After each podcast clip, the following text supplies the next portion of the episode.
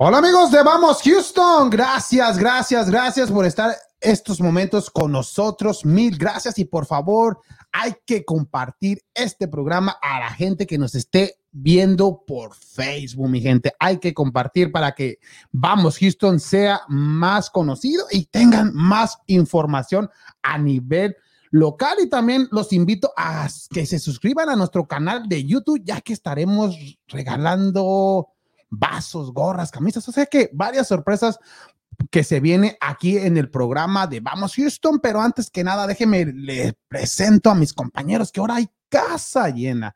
Muy buenas noches, ah, Marcos. Te, te, veo medio triste, Marcos. Buenas noches, ¿cómo andamos? Triste. Sí, todavía. Me la pasé tres días chillando. Igual que Vegas cuando se fue expulsado. Oh, sí. Yo creo que fue lo más emocionante del clásico. Rompí todas las camisetas. Sí, Entonces, no, pero de hecho, miré parte del juego, pero ya sabía que. Tres, tres, ya son tres derrotas consecutivas para Rayados. Tres derrotas. Es lo, lo malo de, el equipo empezó bien y ya va a plena liguilla, puede entrar con en mal momento el equipo de Rayados de Monterrey, pero más a rato estaremos hablando también de lo que pasó en el clásico regio y cómo estamos, Daniel.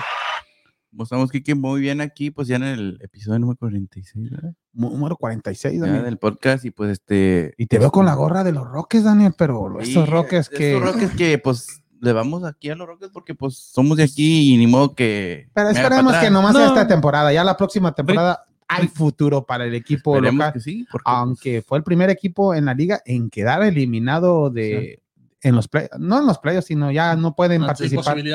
Y después de ocho temporadas consecutivas era el equipo más longevo, longevo en ir a los playoffs seguidas. Y, pues con el Harden. Con, pues sí, desde, que, desde que llegó James Harden, cuando estaba con el equipo de los Rockets, los ocho años que jugó, los ocho años el equipo de Houston llegó a la postemporada, pero esperemos que sean buenas, no, buena, bueno para el equipo la próxima temporada, ya que tenemos todos esos drafts, pero a ver si ahorita más a ratito hablaremos también de, de nuestros Rockets de Houston y de nuestros Astros que, que ya está, tenemos equipo completo y ya tenemos récord de 11 y 11, o sea que estamos a 500, o sea que, y déjeme le saludo a, ahí, no, Freddy, ahora sí ya, el pues regreso el regreso de Freddy. Eh, dice Daniel, me dejaste solo el sábado, pero ya. ¿Cómo andamos, Freddy? Buenas noches. Como dijiste tú, ya aquí estamos con casa llena y con todos los integrantes aquí de la familia Vamos Houston aquí listos para hablar de, de lo que es la Liga MX y como dices tú, de nuestros equipos locales. Exactamente, Freddy. Y de hecho, yo y Freddy andábamos de parranda, por eso no vinimos el sábado. ¿Ah, este, yo que no dijera. ah, sí, sí, Y uno acá. Y uno acá, trabajando y todo. Haciendo todo. no, y nomás pensando, ¿dónde andarán aquí? No, aquí, no y de, de, eso donde andaban nos preguntaron, dijeron, hey, y aquellos dijeron, no, dejamos los chalanes ahí no, no, trabajando. Nosotros dijimos, eh, Freddy no vino porque fue a Dallas. Oh, no, a Forward, porque Dallas sí, cada semana, ¿no? Fui a Arlington. A Arlington. Ah, oh, yo pensé que a Forward, perdón. perdón, perdón. Arlington. en medio de, va de vacaciones. Okay, okay. ¿Y... ¿Arlington o...? Sí, ahí. Ahí cerquita. cerquita de Arlington. Ahí, pues. ahí Pero no llegué hasta allá. Buenas noches, Ricardo. ¿Cómo andamos? Buenas noches a todos. ¿Cómo están? Muy, muy bien, muy bien. Y ya recuperado de los Rockets de Houston, que ya ahora sí no vamos, ya, ya Ricardo, ya, oh, ya es de Brooklyn todavía. Todavía es Brooklyn. No, aunque James Harden todavía está lesionado, ¿no? Ah, sí, sí. Pero regresó Katie Durant, o sea que Kevin Durant, perdón. No sé, que pero, pues, eh, ¿quiénes tienen? Pues, tiene a todos los jugadores, pero ahorita hablaremos de la NBA, pero ¿por qué no irnos con Evolution? Ya que veo a, Freddy con la gorra de Evolution. Ya, de una vez. Hola amigos de audiencia de Vamos Houston, hoy quiero hablarles de mis amigos de Evolution Drywall, los cuales tienen más de 10 años de experiencia en la construcción, así que si ya estás cansado de mirar ese agujero en la pared o ese líquido en tu cielo, por favor no dudes en llamar a mis amigos de Evolution Drywall, ya que para ellos no hay trabajo pequeño o muy grande, y ellos te tratarán con respeto, te darán un muy buen precio y lo mejor, te harán un trabajo excelente. Así que marquen por favor a este número 713 459 2530. Y no olvides decir que vas de parte de tus amigos de Vamos Houston para que te agreguen un pequeño descuento. Bueno amigos, gracias y recuerden Evolution Drywall. Ya lo escuchó mi gente, Evolution. Pero cuéntanos, Freddy, de Evolution Drywall. No, pues ha de estar muy, muy triste el fresero porque le va a los Pumas. No, todavía hay esperanzas. No, no, no hay esperanzas porque van contra el poderoso América en, este, oh, la última jornada. No, no, no, no, dile que todavía hay esperanzas para que esté motivado. Ah, bueno, entonces sí. No, hay como. Arriba los Pumas. como hemos dicho de Evolution Drywall, pues ese se, se, se, dedican a lo que es la construcción, alguna remodelación, alguna ampliación, lo que necesites, desde el chirroc, framing, cemento, lo que ocupes y lo que no, te lo consigue también. Eh, ya lo escuchó, ya lo escuchó a nuestro amigo Freddy de Vamos Houston de Evolution Driver para el número de teléfono para que quiera contactarlo. Y para los que nos escuchan por Spotify es el 713 459 2530 y hay que recordar que le diga que viene de parte de Vamos Houston y recibirá un pequeño descuento. Y muchas gracias al fresero por apoyar al programa de Vamos Houston. Mil gracias. Y, Así es. Y hay saludos, Ricardo. Uh, Virgil dice, Vamos Houston. Uh, wow, the team is a complete Mangler host. Y Q dice saludos al grupo de Vamos Houston. Y Consuelo Navarro también dice saludos. Saludos a toda esa gente que nos escucha, mil gracias y también la, a Virgil, muchas gracias. Por el apoyo de Por el apoyo, pero ¿saben qué? Vamos a empezar con el cemento de la Liga MX, pero teníamos, eh, toda esta semana hemos estado promocionando a, a, alguien muy importante allá en la ciudad de Guadalajara, a Juan Carlos Moreno, el pastor, muy conocido allá en la Perla Tapatía, mi gente, o sea que todos los chivarmanos que están aquí en la ciudad de Houston van a estar felices de ver bendecido. Pastor bendecido. Ah, muy buenas noches, Juan Carlos Moreno, o, todos te dicen el pastor, ¿no? Pues sí, ahora sí que es tema de costumbre. Este es bien chistoso porque toda mi vida me conocieron como el Chiva, Chivagol, Chibastián, todo lo que tuviera que ver con Chivas, pero cuando hice el programa de, Chivas TV, que, que buscaban buscando voces, los chavos de ahí del programa son los que me dijeron el pastor. Y a la hora que hice la, la, página, eh, o digamos el blog, en mi página Face y demás, me sugirieron por el tema de no ponerme algo que tuviera que ver con Chivas, porque iba a aparecer en una búsqueda de Google hasta el final. Me dijeron, no, ponte el pastor, está buena, porque esa te vas a salir más pronto. Y entonces es curioso, porque como Chivagol viví 53 años de mi vida, y los últimos 3, 4 ahora soy el pastor y ahora sí me conocen, pues de veras millones de personas gracias a, la, a las redes, pero, pero el que ustedes estén más cómodos, yo no tengo ningún, ningún problema. Mientras sea todo hablar de mis chivas, estoy más que feliz. Y gracias por la invitación y saludos a toda la banda que lo sigue allá en, en Houston, que sé que tienen mucho éxito en su programa y felicidades por hacer un esfuerzo por, por hablar de, de México, aunque estén a la distancia, sé que el cariño está ahí por, por ese origen de México. No, no, no, muchas gracias a, usted que aceptó la invitación, pero aquí tenemos dos americanistas y uno de Monterrey. Déjalo, no saben lo que hacen. Ah, o sea que usted sabe que acá en Estados Unidos, pues muchos le van a diferentes equipos y aquí, pues, dos de pues, América, uno de Monterrey y dos de Chivas. O sea que también hay Chivas, no, no se preocupe. Y cuéntenos, Pastor, ¿por qué irle a Chivas y no al Atlas? Ah, no, eso está muy fácil, pues nomás ve los campeonatos y ve la historia. Yo, yo creo que la gente que le vamos a Chivas, te, te puedo decir que en, en, origen, seguramente la razón más importante es el que juega con puros mexicanos. Y eso es un orgullo que es muy bonito de, de sentirlo.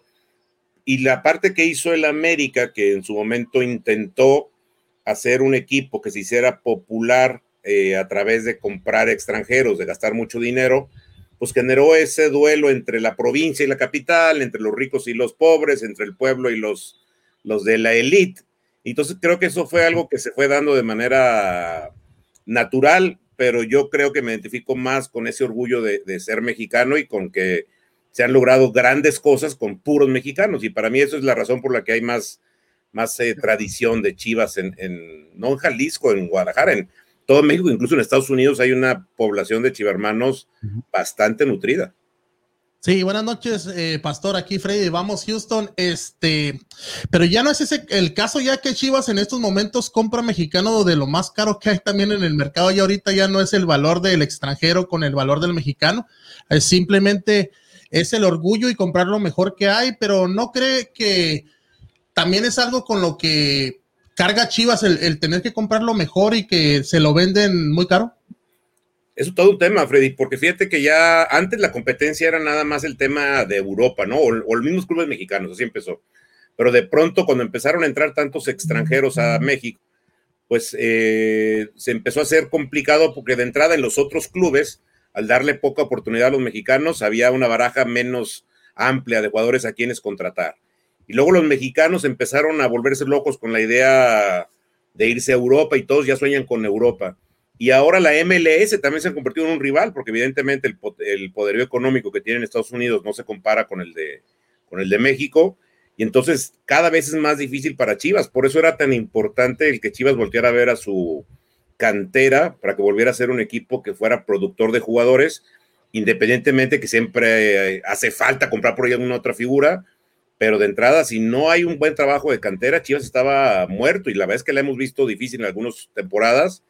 Y hoy por hoy estoy muy contento porque se han visto los últimos partidos que han tenido buenos resultados. Ha sido con cuando menos seis, siete canteranos en la, la alineación titular y eso es lo que está padre, que el, equipo vuelve a sus orígenes y a lo que le puede dar futuro, porque de otra manera iba a estar muy complicado. Y ya que, ya que usted habla de que mucha gente le va al equipo de Guadalajara debido a que son puros mexicanos, pero usted no está cansado de, de las críticas que se le dice que ya, ya ya no es suficiente que siempre cuando el equipo empieza más y que dicen que las Chivas usan esa excusa, es que somos puros mexicanos, deben de ser más pacientes que los demás equipos. ¿No está cansado usted de esas críticas? No, yo te, voy a decir mi posición, que, no quisiera que sea la de todos, pero te doy la, mía en lo personal. Para mí son, hay que manejarlo en dos, en dos vertientes. Por un lado, me parece importante que el equipo siempre esté peleando, que siempre esté en la cima. Lo que yo creo es que ni con todo el dinero del mundo y así tuvieran la, a la selección nacional, yo te diría, te garantizo que la selección mexicana no sería campeona a todos los torneos en México. Entonces, habría que tener esa conciencia de que cuando ganemos hay que disfrutarlo. No es lo mismo que el campeonísimo. Ese equipo marcó una época y era un tiempo donde no había extranjeros, donde se había un fútbol pues un poquito más amateur y se lograron grandes cosas. Eso no va, difícilmente va a volver a pasar. Yo por eso, si ganamos un torneo, eh, hay que disfrutarlo. Lo que no quisiera es que fuera cada 10 años. Me gustaría que fuera cada 2, 3 años, cuando mucho. Pero entonces, por eso tiene dos vertientes. Yo sí estoy orgulloso, sé que no será tan continuo, por lo tanto hay que disfrutarlo el día que pase, pero tampoco estoy cómodo con que el equipo ande arrastrando la, cobija. Son como temas que hay que diferenciarlos. Y, hay que hablar de, este torneo, Pastor. El, el equipo estaba ilusionado de cómo terminó el torneo pasado, que dejó fuera al América con esos tres chicotazos. Este torneo se empezó mal, se venían las críticas. Los últimos partidos se han dado los resultados. ¿A qué se debe el cambio tan repentino del equipo de Guadalajara, estas tres victorias en forma consecutiva? ¿O ya es para ilusionarse en esta liguilla? ¿O, qué piensa usted? Yo no estaría tan ilusionado por una razón. Fíjate que creo que el planteamiento que tiene Bucetich y toda su visión de fútbol creo que en general sabíamos que no iba a ser un fútbol vistoso y ofensivo, y eso estaba como aceptado, pero yo creo que la mayoría lo cambiábamos por los resultados. Y Chivas no había tenido los resultados, y sí creo que nos cegó la, vista aquel pase sobre el América, y además también contra León se dio muy buen, se hizo buen papel en, ya en la, en eh, ronda de semifinales. Pero en este torneo ha sido verdaderamente malo y las últimas fechas, lo que yo vi que pasó diferente, y no diría las últimas, porque contra Latas fue un mal partido, pero sí contra Cholos y contra Monterrey, en particular, si se acuerdan, jugaron por primera vez en el torneo con un solo contención y el equipo se vio mucho más ofensivo. Había una propuesta de más verticalidad, se aprovechó mejor a las, eh, la velocidad, que es la que tienes como un diferencial en tus puntas, y creo que eso fue lo que cambió mucho. Contra el Atlas ganamos por una jugada de inspiración, la realidad es que fue un partido otra vez mal jugado de parte de mis Chivas, pero, pero hay que ser realistas y, el tema es que Buse se volvió a poner necio y dejó a, Molina. está muy claro que Molina no puede ser el mediocampista de contención, sobre todo si está solo. Si está acompañado, se vuelve muy lento el equipo y muy, muy poco agresivo. Y no se ve tan mal Molina pero si lo metes con un contención, sí, de plano Molina se pierde terriblemente. Y lo peor es que ya habías encontrado la solución con Checo Flores, que es un jugador que viene de cantera, que, juega muy bien, y entonces el, si encontraste ya una formación que gana, hay un librito que tienen los técnicos, se habla de que el equipo que gana se repite, y no lo respetó Buse, y mi, mi, parecer es que contra Atlas ya no fue tan buen partido, ¿eh? a pesar de que se ganó. Y usted que sigue ahí en Guadalajara al Tapatío también, este Flores pues viene, viene del Tapatío, ¿verdad? Pero ¿por qué hasta ahorita darle la oportunidad? Y porque se venía jugando con Torres, ¿no? El otro, el otro contención. Y, pues todos sabemos que Beltrán no es del agrado de, de Bucetich, aunque ya se hizo oficial el día de hoy que Beltrán no está a la venta, ¿verdad? No, es que mira, aquí en Guadalajara tristemente, y, y yo me desmarco porque al final yo no soy una gente que se dedica al tema de los medios, es decir, puedo ser popular porque estoy ahí, me ve mucha gente, pero no soy reportero, no soy locutor, yo soy un aficionado, un aficionado que tiene experiencia por, por edad y que quiero mucho el equipo, que siempre estoy ahí, entonces quiero diferenciar esto. Y los medios tienen siempre la tentación de dar esas noticias bomba, ¿no? Y de pronto ya se va el nene Beltrán, porque se va pagado o va a ser parte del pago a, a Necaxa.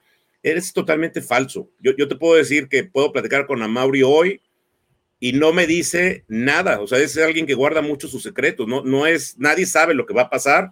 Tú puedes estar viendo que los entrenamientos lo tiene un poco borrado, que lo manda el equipo de reserva, pero pues eso no habla de que esté negociado. Por eso creo que hay muchas mentiras y la verdad es que tristemente la prensa aquí en Guadalajara, sabiendo que Chivas tiene mucho, mucho ruido y genera mucha, mucha, mucho humo, pues la gente quiere aprovecharse, pero a mí me da mucho coraje que quieran vender noticias falsas al respecto. Yo creo que el nene es un jugadorazo.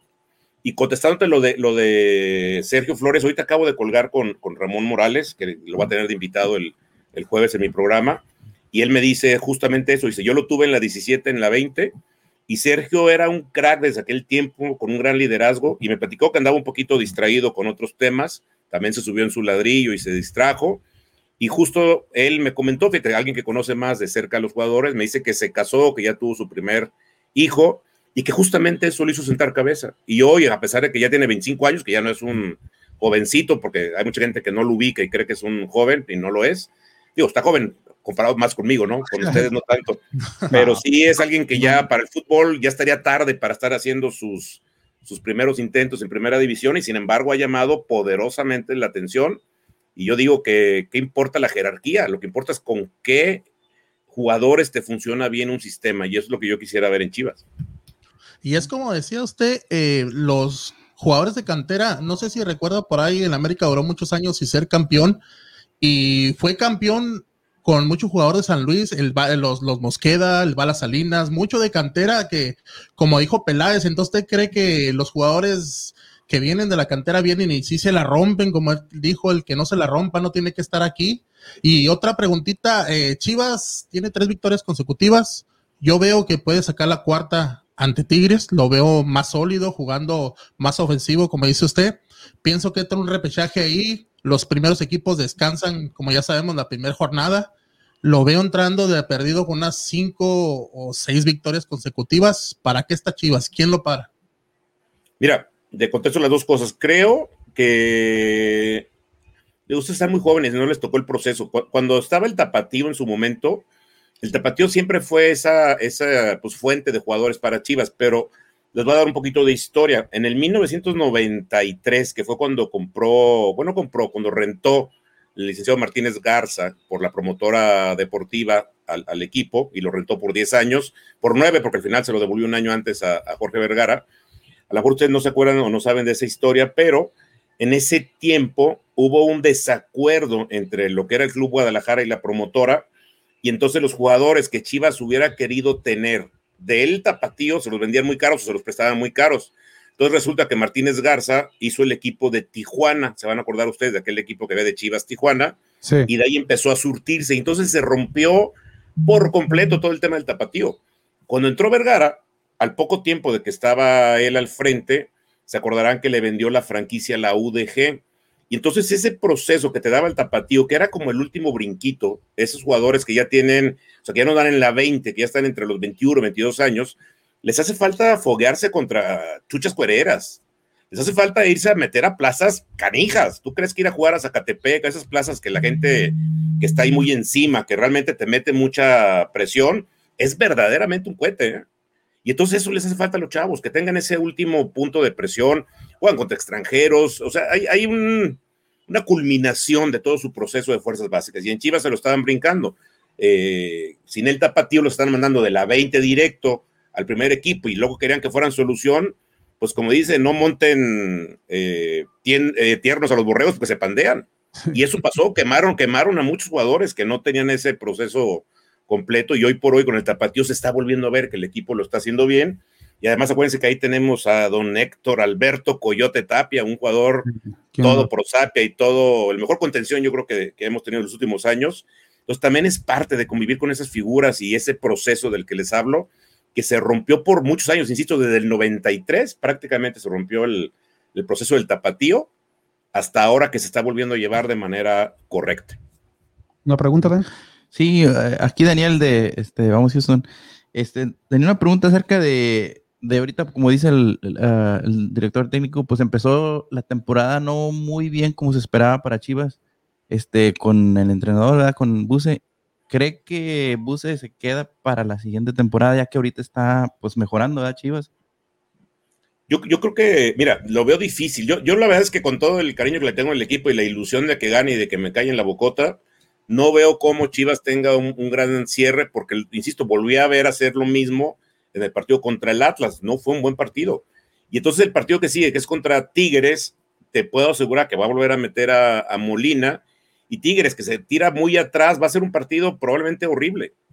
Entonces, ya no sé qué va a pasar. Por ahí, si, si llega a perder Chivas, todavía tiene riesgo de no pasar a la siguiente ronda. Hay que darse muchas combinaciones, pero hay un riesgo y simplemente con eso ya te quedas inquieto. Entonces, a mí me gustaría pensar que Chivas juegue los partidos como fue contra Monterrey, que ese sí fue verdaderamente propositivo.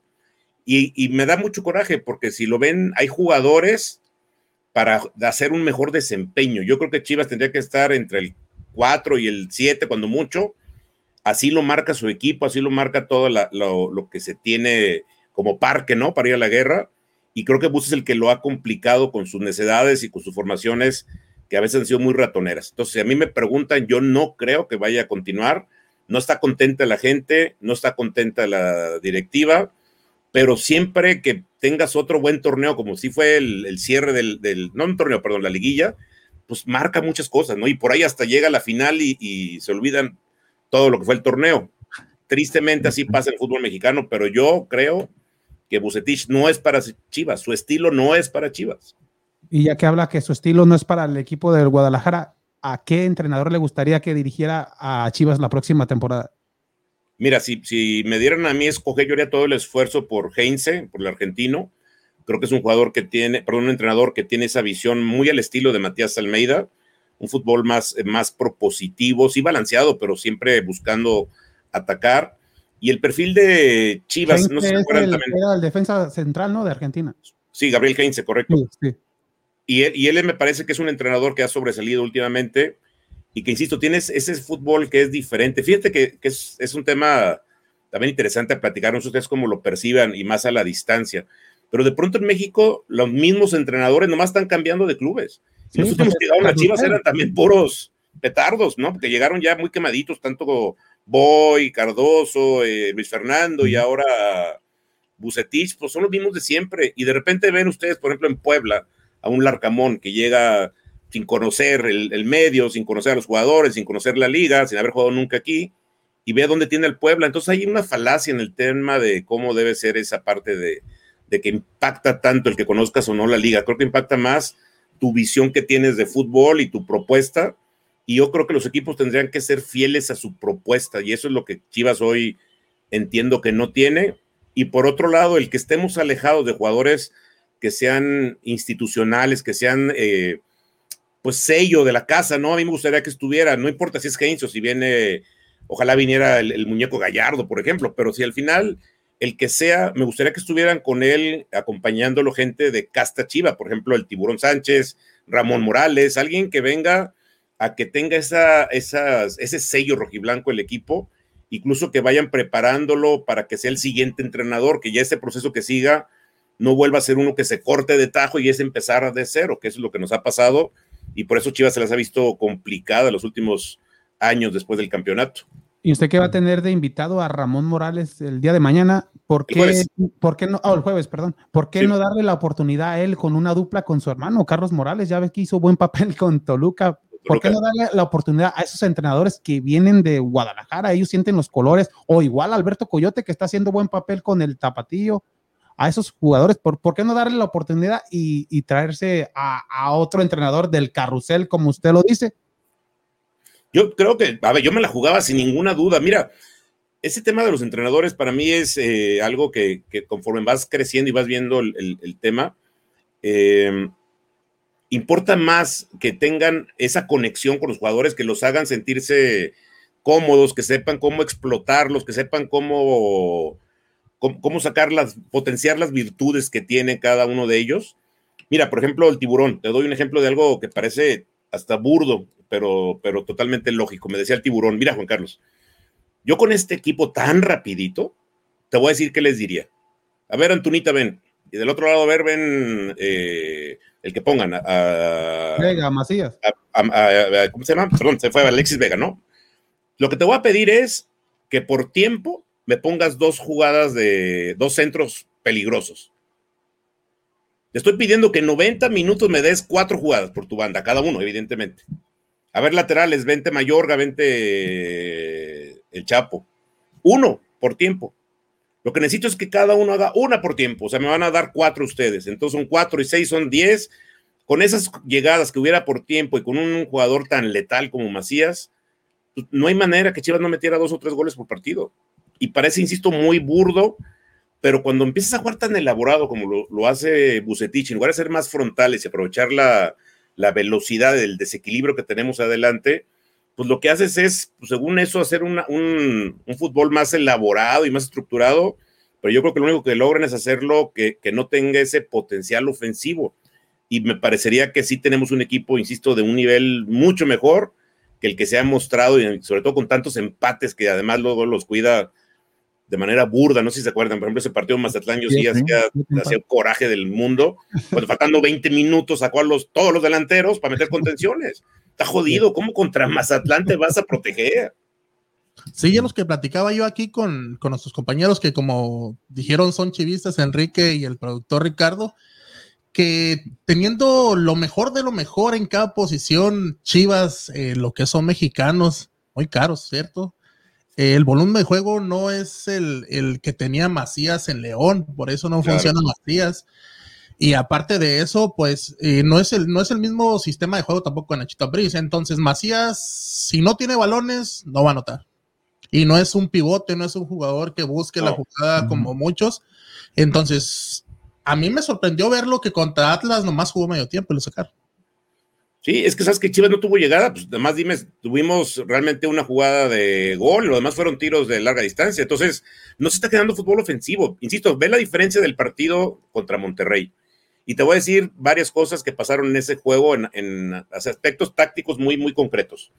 Por ejemplo, Antuna. Antuna es un jugador que tiene una velocidad impresionante. Su drible no es nada del otro mundo, pero su velocidad sí. Entonces, si él le tira la bola al espacio, hace lo que quiere. Y entonces, cuando tienes a un Sergio Flores que sí tiene buena pata, que sí te la pone con ventaja, pues Antuna lució y una y otra y otra y te vuelve loca la defensa porque es muy rápido y, de repente lo mismo atrabancado no sabes ni con qué te va a salir, ¿no? Pero fíjense bien, si lo ponen por derecha funciona, lo mandas por izquierda no funciona. El partido contra Atlas, el primer tiempo más o menos estuvo inquietando por el lado derecho, segundo tiempo lo puso de entrada por el lado izquierdo, de los 10 minutos lo sacó porque no estaba haciendo absolutamente Nada, yo no entiendo por qué si ve que el perfil no le da, por qué lo insiste. En, la selección olímpica lo tuvo Jimmy Lozano y Antuna fue de los jugadores que más sobresalió y solo un juego que fue contra Estados Unidos lo mandó 10 minutos por el lado izquierdo, se dio cuenta que no producía nada y para pronto me lo regresa a la derecha, se acabó el problema. Entonces, veo ahí necedades de parte del entrenador que ya las ha usado todo el santo torneo y no le han dado resultados y vuelve a lo mismo. Entonces, pues eh, eso es lo que a mí me preocupa, ¿no? Que Bucetich va a morir con la, con la suya y yo creo que no nos va a alcanzar, que, que, hubo mucha suerte en ese juego contra el América, que bien hablan de los chicotazos, nos volvimos todos locos, pero, pero sí fue un garbanzo de, de libra que nos encandiló a la mayoría, yo creo. Pero eso de que usted está hablando la, lo terco que es el buce, pero ahí no es trabajo también de Ricardo Peláez que le puede decir, eh, ¿sabes qué? Con Monterrey metiste a Flores, se vio bien el equipo, ¿por qué no repetir la misma alineación? Pues es que yo, yo no sé cuál es el acuerdo que tengan, ¿no? Porque siempre habrá ahí una, una línea muy delgada donde se acepta el comentario o se acepta una imposición, ¿no? Ya estarías hablando ahí de una imposición. Yo, yo creo que el entrenador, más allá de que tiene esa libertad, fíjate, se habla mucho que en Guadalajara eh, de tener a alguien como un asesor que tenga mucha experiencia y más visión, por ejemplo, de Alberto Guerra, que es un tipo que sabe todo de fútbol. Los hizo campeón en el 86, ¿no? En el 86, 87 y, y, luego en el 94 nos llevó al superliderato. Sí. Entonces es un tipo que sabe muchísimo, que ya no quiere ser entrenador, le vale sombrilla estar en cancha, pero él estaría encantado seguramente de que tuvieran los partidos ahí arriba y poder mandarle algunos comentarios, nada más comentarios de lo que está viendo. ¿No es el trabajo de Leaño ahorita? ¿Mande? ¿De Leaño no es el trabajo de, de este no, Michel Leaño? No, ¿El que hace no. ahí en la institu institución de Guadalajara? Él es el responsable de todo el fútbol profesional. Entonces él trae a la femenil, a las categorías de la 17, que ya es la primera profesional, o sea, 17, 20 y tapatío. Él es el encargado. Okay. Pero, digamos, él, él, mueve a los entrenadores. Es como si fuera el presidente deportivo de esa área, digamos. Sí.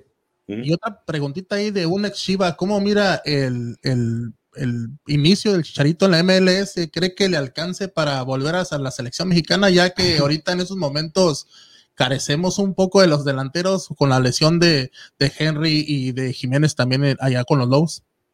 Fíjate que Chicharito, igual que la mayoría de los goleadores, son de rachas, ¿no? No sé si lo han visto, pero así funciona. Los goleadores son gente que se, se enganchan y de repente empiezan a caer en racimo. Y en el especial del Chicharito, creo que, ¿se acuerdan que el año pasado hubo por ahí muchos temas, un poco por la relación de, de, su matrimonio, y luego por ahí se hablaba de su asesor y psicólogo, no sé, como que lo estaba haciendo como un, un tutor, no sé cómo llamarle. De vida, ¿no? Como que lo sacó de onda, ¿no? Como que lo sacó del, de su balance. Y si se fijan otra vez hoy, yo los veo, o veo Chicharito muy enganchado, sonriente, gozándola, metiendo goles raros, metiendo goles buenos, pero siendo goles. Entonces, en este momento creo que Chicharito se va a poner otra vez en los cuernos de la luna y obviamente es un chavo que, que es todo pundonor y que es un triunfador. Él es un cuate que nació con, con buena estrella y yo creo que si sigue así, incluso lo veo como uno de los tres jugadores que tienen que ir con la Olímpica Japón a, a estar con el equipo mexicano. O y, si no en la Copa de Oro. Sí, yo pienso que en la Copa de Oro también me gustaría mirarlo ahí ya que, como le digo aquí a mis compañeros, yo soy americanista, pero eso no tiene nada que ver con la selección y con el Charito. Yo siempre, cuando empecé a ver el juego allá en Manchester, lo miraba por él, por, por, me sentía orgulloso de que era mexicano, de que es mexicano, perdón, y lo que hacían todos esos equipos, y me gustaría verlo nuevamente en la selección, ya que tuvo un buen arranque, y como dice usted, es muy bueno eh, en espacios largos. Él se eh, está donde tiene que estar para empujar la pelota, no importa Exacto. cómo le empuje, está ahí y me gustaría verlo para que siga incrementando también ese, ese el, lo que es el goleo que tiene con la selección, y es como sabemos es el máximo goleador, y también por ahí, este, ¿qué le hace falta a Ormeño para llegar a la selección mexicana? Pues yo creo que no lo han invitado, ¿no? Porque eso es lo que le hace falta. La verdad es un chavo que no me explico cómo vino aquí. Tomás Boy no lo quiso para Chivas porque vino gratis. Imagínate lo que es eso. Seguramente hoy están platicando con Puebla y llegando a querer pedir 9, 10 millones de dólares y aquí vino gratis con su carta en la mano y dijo, ahora métenme, denme chance. Y lo oh, batearon. De, de, Tomás Boy, yo Tomás pensé Boy. que Tomás Boy se lo trajo y la directiva no lo quiso. No, no, no, vino a probarse y Tomás Boy no lo aceptó. Oh, no. y ahora ya lo que... No, hombre, ese Tomás Boy nomás vino aquí a... a, a ¿Qué les digo? ¿Qué? Arreglar bueno, el tepache nomás. Pero sí, yo, yo creo que es un jugador que tiene todo. ¿Sabes qué? Es, es que es alto. Es, es, alguien que tiene presencia. Es alguien, a diferencia de, de, Chicharito, que él solo se puede generar la jugada de gol, porque él es alguien que sabe botarse, que sabe jugar, que sabe disparar, que va bien de cabeza. Es un tipo muy, muy completo. Y se me hace raro que también ya empezó a triunfar a los 26 años, que no es ya muy, muy joven, pero ha sido una joyita que salió de, de Puebla, ¿no? Sí, así estaba Peralta, ¿no? Ya después de los 26 Exacto. años fue cuando, cuando empezó. Pero ese Ormeño ya es de los típicos postes que había antes, como Ricardo Peláez, como Hermosillo, de los que ya casi ya no existen, ¿verdad? Así es, y su papá seguramente no se acuerdan de él. Bueno, es su abuelo, perdón, Walter Ormeño. pero... Sí, él, él, dirigió acá Chivas en algún momento de las Chivas Flacas en los años 70, que era cuando yo era un niño.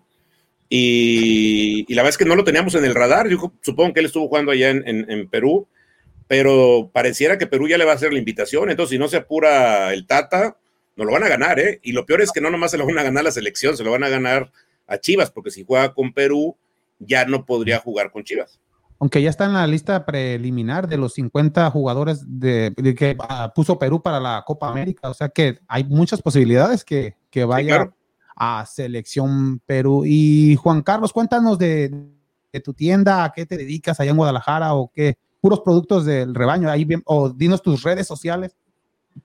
Sí, con todo gusto. El, fíjate que al, al, paso del tiempo, donde empecé a tener muchos seguidores y, que me hicieron favor de, de acompañarme en, este, en esta locura, pues cuando te ves ya muy, muy, este, muy seguido y con mucha gente que te pide cosas, me, primero tengo la distribución oficial de los productos de Chivas, que además yo cuido mucho esa parte porque hay muy buena relación con la institución, entonces vendo todas las playeras oficiales y todo lo que es oficial del equipo. Y, de lo nuevo que tengo es una, logramos una licencia para un alimento para mascotas que se llama Chivacán, es también un producto oficial, que son croquetas para, para perrito. Tenemos lanzamiento esta semana y vamos a hacer mucho, mucho ruido con todo eso. Y tenemos un libro que se llama Antología Roja y Blanca, que es la historia también de las, de las chivas contada a partir de las playeras, que está muy padre, pues como todo ese, todas las playeras que se han usado en la historia de, Chivas. Eh, y está muy, muy interesante porque es una visión distinta. Me parece muy padre que cuando tú agarras año por año y ves los jerseys, seguramente te vas a encontrar uno que digas, ah, ese es con el que nací, mira, es el que usaban el, día que, año que nací, ah, mira, este es cuando ganaron este partido, ah, mira, este fue con el que ganaron a Boca Juniors en la Libertadores, con este fueron campeones, etc. Entonces se pone muy interesante y es esos libros que puedes abrir en cualquier página y lo vas a gozar, no tienes que seguirlo de corridito. Exacto, ¿no? Cuando recordar los goles del Gusano Nápoles cuando fueron campeones, ¿ahí tenían la Meslut o no? Estaba Gusano, metió cuatro esa tarde, ¿te acuerdas? Sí, pero la, marca era Meslu, no, no me acuerdo. La, la marca que usaban se llamaba Ava Sport. Ava Y Meslu era la marca de lubricantes que era del dueño, era don Salvador Martínez Garza, que era la marca oficial de Chivas, que es Oyacron, esa misma marca de Mexlu, evoluciona a ser Oyacron, que es hoy patrocinador de, de Chivas, y es como se llama el estadio, que se aquí está atrás de mí, el estadio Akron. ¿Y tus productos también los mandas a los Estados Unidos o es nomás a nivel nacional? No, mira, hay mucha gente que le mando obviamente por, por mensajería y yo ahorita ya estoy dado de alta en, en Amazon porque la, digo, hay mucha gente que me los pide, justamente también tengo por ahí cubrebocas y muchas cosas que hemos hecho.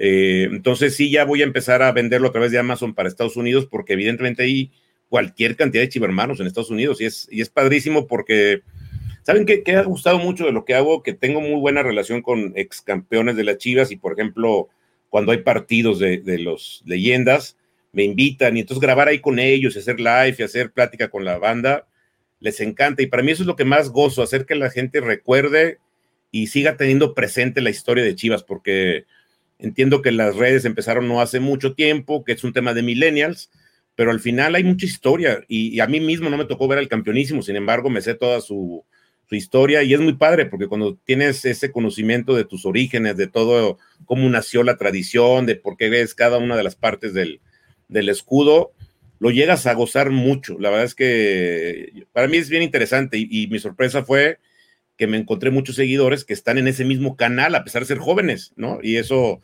pues se me hace muy interesante ser como ese tutor, esa persona que les puede llevar un poquito de, de historia. Y todo lo que me regalan los, los jugadores de, de leyendas, todo lo regalo de pronto a usted le sabe pasar que cuando no los conocías, pues te encuentras un balón firmado por Ramón Ramírez y lo atesoras como lo más caro del mundo. cuando ya convives con él muchas veces, pues dices, ya le puedo sacar las firmas que quiera. Entonces ya ese balón tiene un valor mucho más importante para otra persona que para mí. Yo prefiero regalarlos, prefiero hacer que la gente lo, lo goce, porque sé que eso es un, gusto, pues que no se compara con nada. La verdad, son, son momentos inolvidables. No, sí, lo hemos visto ahí en, cuando pone su Facebook Live y con los jugadores. Y ahí cuando tenga de Benjamín Galindo un balón, ahí me lo manda. ese, siempre ha sido mi ídolo desde niño, a Benjamín Galindo, el maestro, ese jugador que, que que le pegaba con las dos, los dos piernas Galindo, que era lo máximo ahí en, en, Guadalajara. Y también lo vi en un video con este Héctor Reynoso, ya, ya entró a la política, ¿no? A la política andan ahorita varios, no hay varios, porque está Héctor, está Camilo en la política, está el Bofo, también entró a la política. Oh, sí, el Bofo, Entonces sí hay varios ahorita que están entrándole. Fíjate, deja contarte una anécdota buena de, de, Benja, porque esas son de las cosas que la vida te marca. Justamente, eh, había una, yo tenía una playera de la época del campeonato del 87.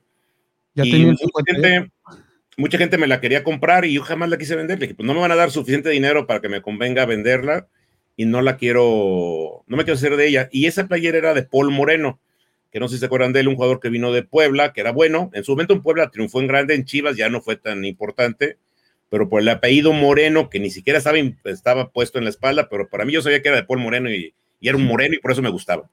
Y el caso es que había una persona que me lo estuvo insistiendo que me la quería cambiar, me la quería cambiar, hasta que un día me dice, a ver, te doy la de Galindo, pero es de manga corta, te la cambio por la tuya.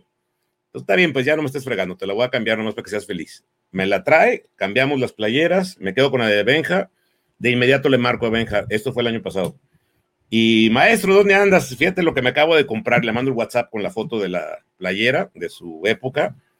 Y no, Juan Carlos, esa vale una fortuna. Cuídala. Le dije, no, Benja, para que valga. Y tú que me la firmes, para que entonces sea valiosa. ¿Dónde andas? Y era, era más o menos en esos tiempos. Y dice, ah, porque no sabía si ya se había ido a San José, ¿no? Con, con Almeida. Y me dice, no, aquí estoy en Guadalajara, pero nos vemos la semana que entra y te la firmo con muchísimo gusto.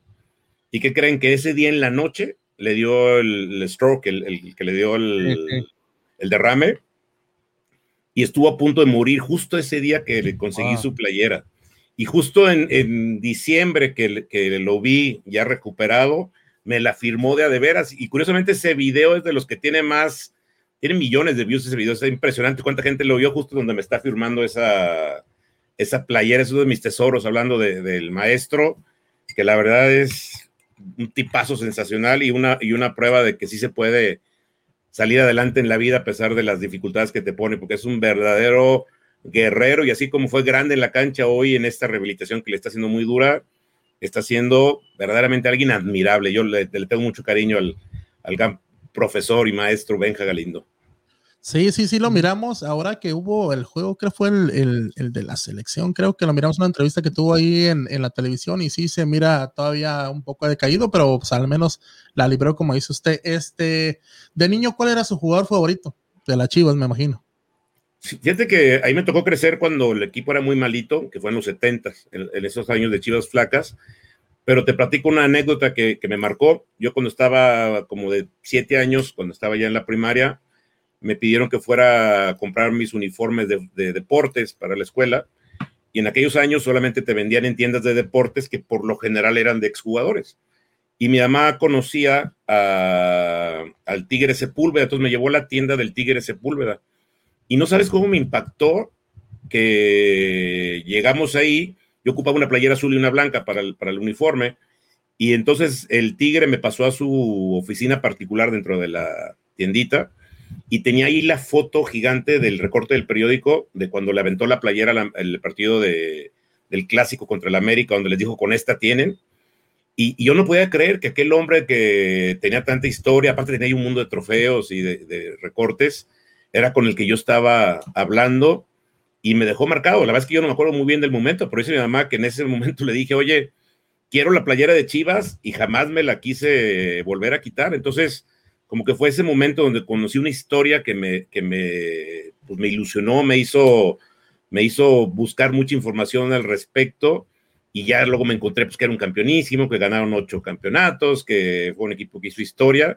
Entonces no, no fue un jugador que vi en la cancha, fue un jugador que me marcó ya siendo exjugador.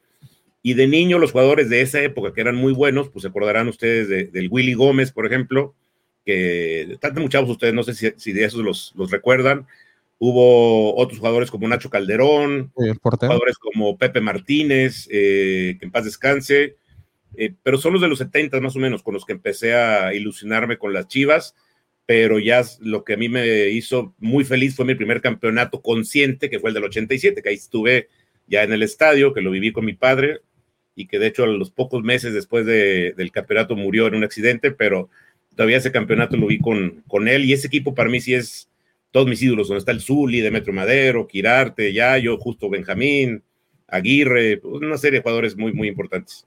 Y Alberto Guerra de entrenador, ¿no? Alberto Guerra de entrenador. Y fíjate que curiosamente, a pesar de que he jugado fútbol con ex profesionales toda mi vida, yo no había jugado jamás con ningún Chiva. Entonces yo no conocía, antes de ser el programa El Pastor, a nadie del medio Chiva, con ninguno había jugado.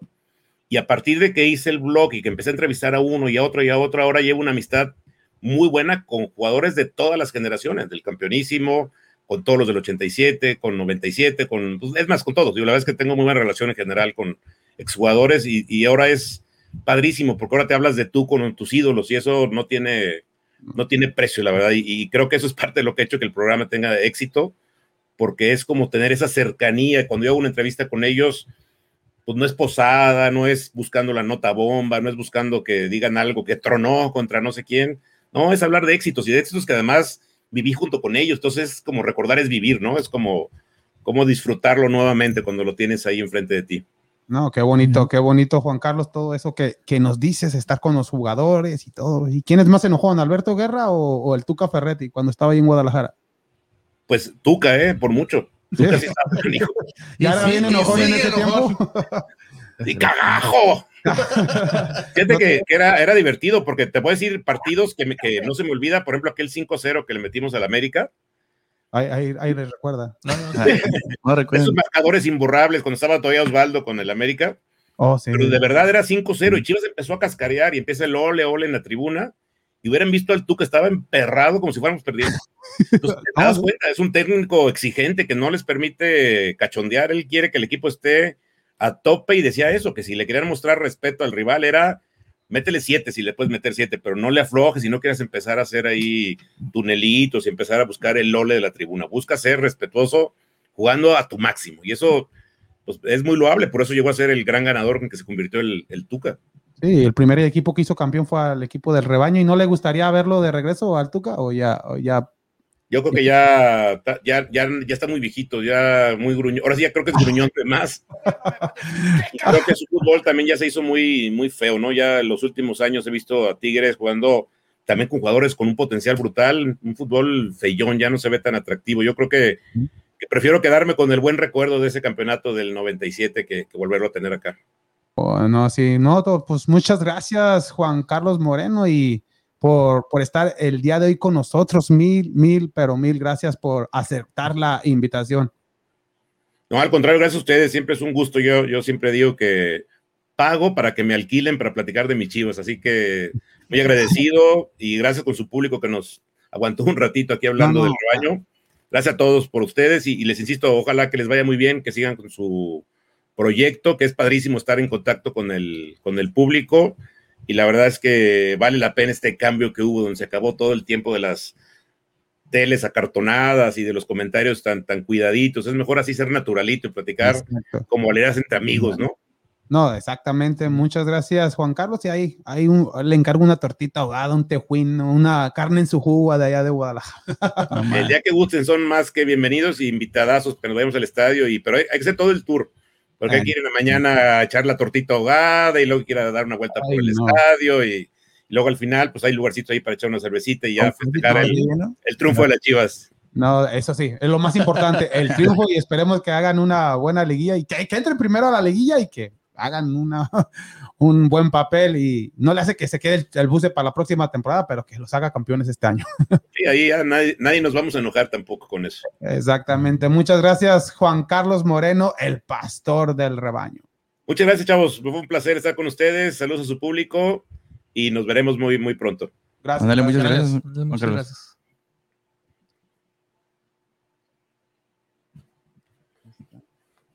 Ahí está eh, Juan Carlos Moreno, muchas gracias por estar con nosotros y bastante información que, que nos dio, pero hay que irnos a Unity Auto Parts, mi gente.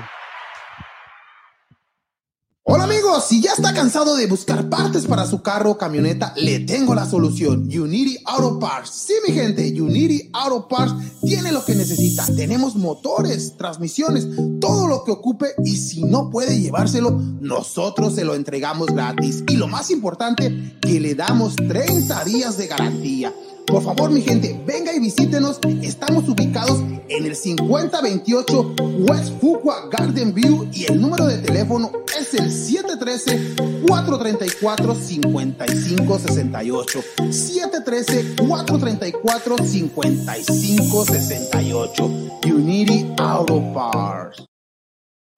Unity Auto Parts, mi gente, para los que busquen partes usadas para su carro, su camioneta, su camión. Y si está cansado de buscar y no encontrar, ya tiene la solución.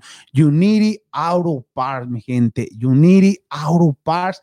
Y también si compra un motor usado y todo y no tiene cómo llevarlo para su casa, Unity Auto Parts le da el RAI, el flete, totalmente gratis, pero también hay que decirle que viene parte de parte de Vamos Houston y recibirá un pequeño descuento. ¿Qué más quiere mi gente? Y si también ya está cansado de, de meterle a su carro, a su carcacha, a su run run, al, a la carcancha, a todo eso, Daniel, también Unity Auto Parts te compra ese carro usado. O sea que de todo le va a sacar ganancia. Y si no te lo encuentran, exacto Sí, si no lo encuentran ahí, ellos te ayudan a encontrarla en otro, cualquier otro lugar. Y también te dan 30 días de garantía a lo que compras. O sea que uno va a, un, a los junkies, a donde venden partes usadas para tus carros, y como es usado, pues no te dan garantía. Pero ahí en Unity Auto Parts te dan 30 días de garantía. Número de teléfono de Unity Auto Parts es el 713-434-5568, mi gente. Unity Auto Parts.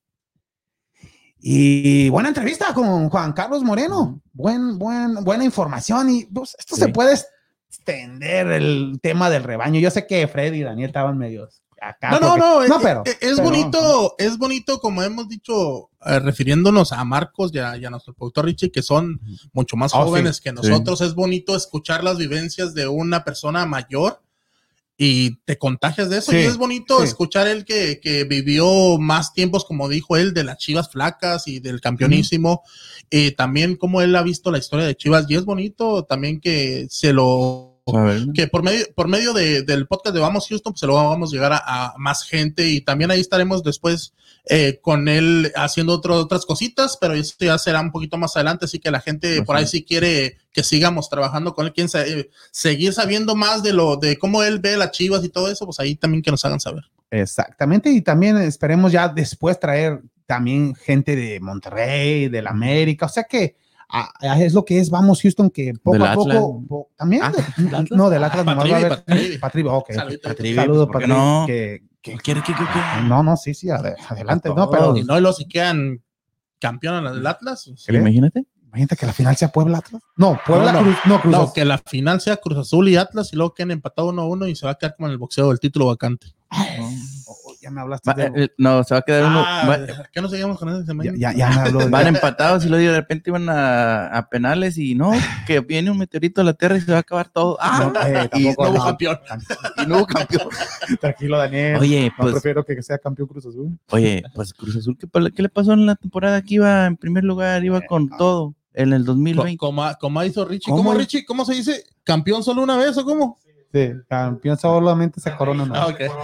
Es el Atlas. Exactamente, pero ya que hablaste de boxeo, ¿por qué no irnos al segmento de boxeo? Que ahora sí hay bastante información de box.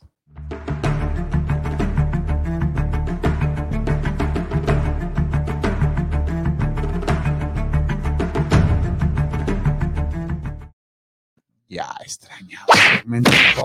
Tranquilo, tranquilo, Marcos. escuché muy calladito, pero ahora sí, el programa de Vamos Houston es tuyo, Marcos. Adelante. Estaba calladito porque quería escuchar lo que quisiera sí, No, para adelante. ¿Por qué te andas cambiando ya de a, Chivas?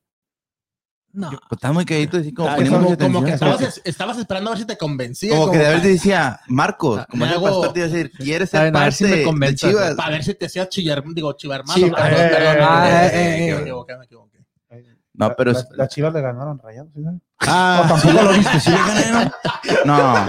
Pero, pero si esa es la lógica, pues también Pachuca le ganó. Pues, perdón, perdón, vamos, vamos, a hablar de boxeo. Oh, pues, ah, pues, ya estamos entrando. no, no, no, pues hoy pues, hay, hay, noticias, no, no tantas, pero sí hay, hay noticias importantes. ¿Noticias o.? Noticias de boxeo, sí. Lomachenko ya tiene pelea. Junio 26. Regresa Ahora sí. contra Nakatani. Es un todo. peleador. ¿Contra quién? un peleador ¿Nakatani? japonés, sí.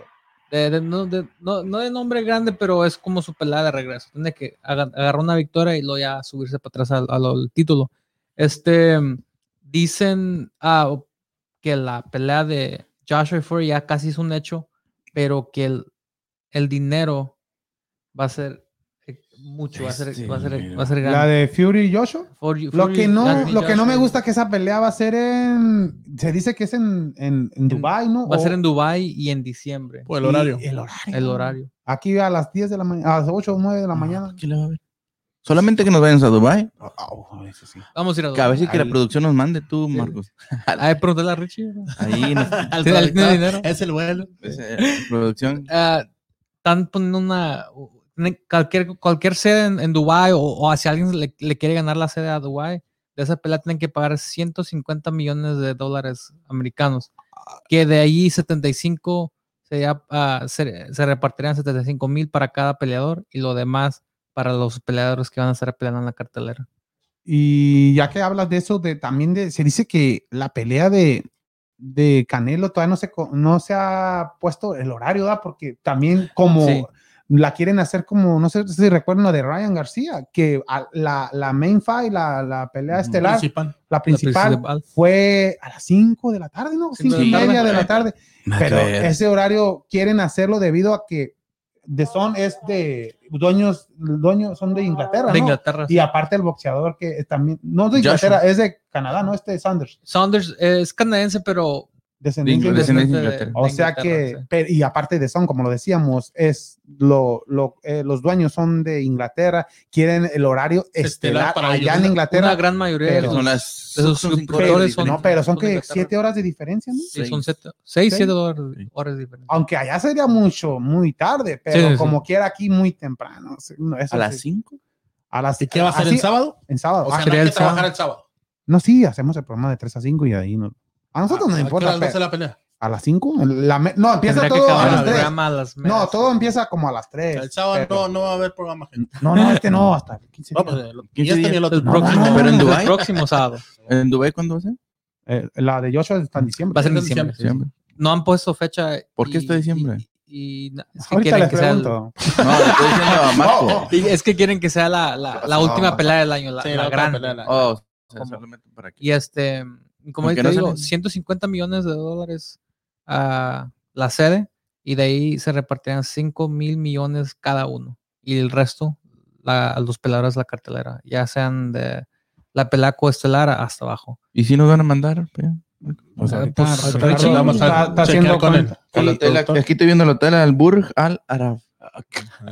Cabo que no van a, luego. a mil, mil cien la, la, La noche. ¿no? No está tan ¿Eh? mal. No ¿no? tiene nada. ¿Sí? Vamos mil cien. Y, y, y lo que salió, Viene con todo. y lo que salió esta semana, cuéntanos, Marcos, ¿por qué se retiró Ryan García de la pelea Sí, contra anu- Fortuna? Tuvo la anunció por fortuna su- de ya no está. Por sus redes sociales anunció que, que tenía que salir de la pelea, que so- no dijo nada específicamente, nomás dijo que su, que su salud le importa más que, que, que el deporte. Que, Pe- que pero le ¿de qué importa está malo? pelear. No, no ha dicho nada, ni aclaró. Yo tengo sospecho- sospechas de que es eh, COVID, que a lo mejor se to- contagió de COVID. o Pero algo. si te llega a enfermar, es un atleta, un jugador, un boxeador bastante joven, ¿qué te dan? ¿Dos semanas? No, semanas pero máximo? bajas, bajas de todos modos. Pero Te- pelea es hasta Pero a lo mejor no puede llegar al, al al 100%. en su Esos son entrenamientos. Pelear a finales de julio. pero No. eh, son entrenamientos Sí. en vez que duran, ¿no crees él, que, él- él va a querer entrar con completamente. Tiene 20 años, 21 años. que- que- pero no es lo mismo? En veces entrenan, Sí. ¿cuánto, como cuánto entrena un, un boxeador, más o menos? por- yo bien. de, de, Aquellos de- años peleaban cada dos semanas. de 10 a. Oh, cada, cada no. cuánto pelean o cada. No, no, no, ¿Cuándo como, entrenan? o sea, de entrenar para decir, o que voy a... Casi, ahora, ahora en tiempos muchos boxeadores lo tratan como un trabajo. Lo trabajan. Pues de- sí, un trabajo entrenan de 10 a Diario. 12 horas al, al, al día. Pero, ¿cuánto, ¿cuánto tiempo? O sea, ¿cuántos días, meses? Antes- Ah, Ah, la mayoría ¿no? del tiempo, yo he notado mucha, es como moda ahorita, es de lunes a sábado. Y al domingo toman un día corto, como de seis horas nomás de entrenar, y lo ya van, y al el lunes a comenzar de nuevo. Bueno, ¿Por creo un que- mes? creo que lo que se ¿Dos refiere? Daniel, no más que Daniel, pues no sabe mucho de Después, boxeo, ¿verdad? después de cada pelea. pues básicamente, Antes, antes de la pelea, pregunte ¿cuánto, bien, cuánto no. tiempo o sea, se, se Ah, sí, enfocan ese al era- 100%? La Con- pregunta. depende del al momento que, lo- que les firmen la pelea, si, si que en el boxeo sí son mejores en, en- en preparar eh, por dan como tres meses, por lo menos en cada pelea. de Porque box. Rocky solamente. Pero hay en muchos. dos horas. En- En, dos horas que dura la yo película. Rocky yo lo miré Yo- que nomás una semana entrenó. Y, y, y yo vi en la, en la serie de Julio César Chávez. también. No, no, pero eh, o sea, es, es lo regularmente, o sea, ¿qué, es- qué es lo mejor? O sea, porque también te puedes sobre, también puedes sobreentrenar también, ¿no? O sea, que Sí. o sea, tiempo- Daniel, o sea, tiene 20 años. No, eso, eso es muy común. Hay mucha, muchos peleadores que entran a una pelea a haber entrenado demasiado y, y no son que, se- ah, que, que trabajan todo, que entrenan todo el día, todos los días, sino es que se enfocan demasiado en ciertos aspectos de su, de su entrenamiento. Muchos se enfocan demasiado en el cardio o, o en lo físico en vez de la, de, de la técnica y todo, y entran a la pelea bien cansados, bien desahogados. Sí, no, o sea, ya sobre, sobre ya so- entrenados. no tienen nada de Pero energía. digo, ¿qué es lo, el prime? ¿Qué es lo mejor? ¿Como dos meses? Son dos La- antes de la- muchos han dicho que tres meses. por- y, Tres meses y eso lo es mejor. para alguien que anda muy activo en, en el año, porque muchos miran eh, ¿Qué clase de el año y, y pelean como de tres a cuatro veces al año. Oh. Y entre cada uno les da por lo menos tres meses, tres, cuatro meses, dependiendo Dependiendo también cómo terminaron la pelea. cómo ¿no? terminaron la pelea. Pero si si, eres, tiene 18, como dice Mark, 20. 20, este, Kike, si tiene 20 años, pues. Por que ejemplo, un- Ryan, que pues. Sí. está invicto, 18, media mes, No, media nunca lo han dejado. Y hay muchos que hacen eso, ganan una pelea por nocaut o, o ganan decisión, pero no, no fueron, no, no no tomaron Ni mucho daño. al mes siguiente toman una pelea.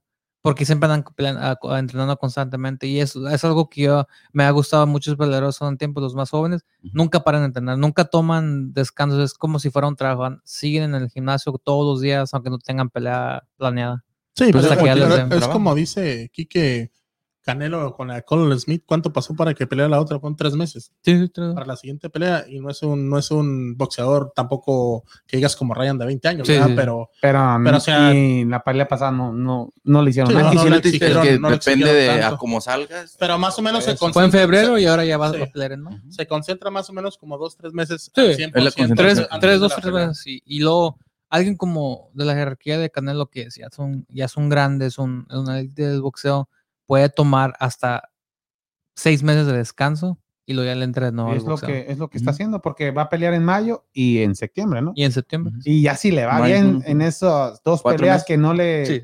Ya en diciembre casi siempre tiene otra pelea, pero muy raro, dependiendo, Sí. porque Sí, se du- le du- vienen dos difíciles, ¿no? Esta, la de Sanders, para mí es la... Ya es, la- es es ahorita la la más es la- difícil de es- su Es carrera. la más, exacto. Porque, A- a- arriba de, de G y de sí, Cotto. sí.